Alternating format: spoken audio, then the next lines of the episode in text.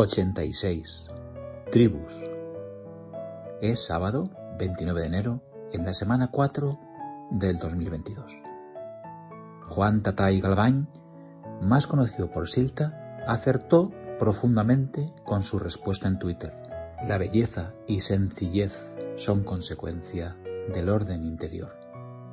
Escuché a Will Smith en el documental Bienvenidos a la Tierra decir que la Tierra crea y destruye. Mientras Rubén llegaba a los 30, al tío José Ramón le tocó marcharse con más de 90. Dice Simón que todos estamos en la cola. Y mi padre me dijo que ya ha plantado la simiente de las tomateras porque a San Antón el tomate y el pimentón. Y como bonus me soltó, el tiempo lo madura todo. Afortunadamente utilicé parte de este tiempo en escuchar algún podcast de Gabinete de Curiosidades de Nuria Pérez, que acertadamente me recomendó Santi Araujo en una newsletter desde la máquina de escribir. Y para mi sorpresa, Daniel Barcelona me nombró en su reflexiva newsletter dominical. Uno de los episodios de Nuria Pérez me emocionó el miércoles. Cinco hombres de la tribu Yaonamen vienen a conocer a su dios, el príncipe Felipe, duque de Edimburgo, y a convivir con tres familias inglesas para un documental. Nosotros, los de Tana, somos negros. Vosotros, los ingleses, sois blancos. Nosotros somos la tinta, vosotros el papel.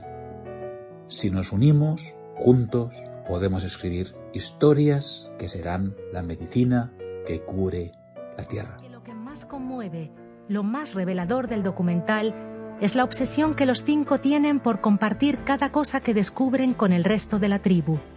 La frase me muero de ganas de contar esto a los demás es la más frecuente. Y el momento de máxima felicidad es la escena final, ya de vuelta a casa, cuando instalan una pantalla y toda la tribu ríe a carcajadas viendo sus aventuras. No hay escenas de celos entre los que no fueron. Todos celebran el logro como si fuera propio.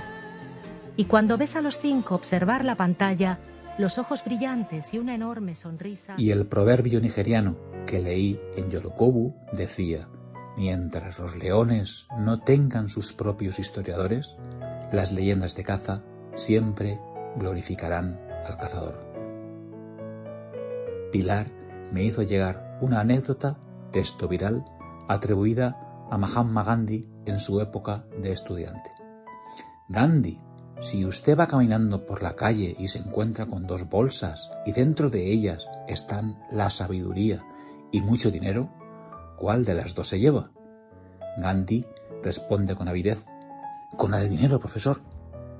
El profesor, sonriendo, le dice, yo, en su lugar, hubiera agarrado la sabiduría ¿No le parece? Gandhi responde, cada uno toma lo que no tiene, profesor. Y en la foto que aparece en la newsletter adjunta a las notas del episodio, podéis ver las pertenencias que Gandhi dejó después de su muerte.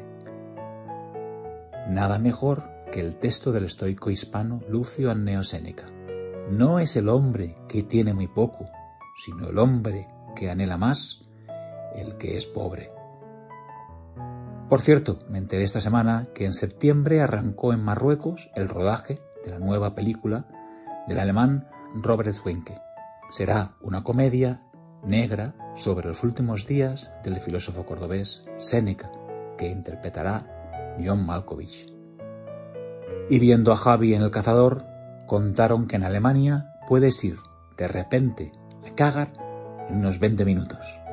Yo os aseguro que a veces tardo mucho menos. Esto lo vi en la tarde de ayer.